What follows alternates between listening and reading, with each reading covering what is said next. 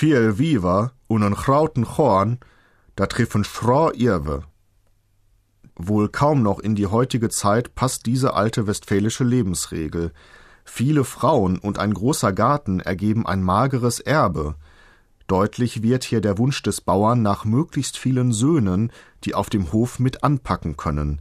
Viele weibliche Nachkommen kosteten früher viel Mitgift und verringerten so den Wert des Hofes.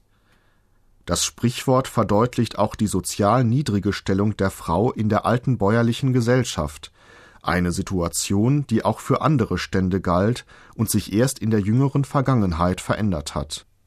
Früher überließ man den Frauen neben Herd- und Kindererziehung auch die Gartenarbeit, die viel Mühe machte und meist wenig Ertrag brachte, jedenfalls nicht so viel, dass man davon Gewinn haben konnte.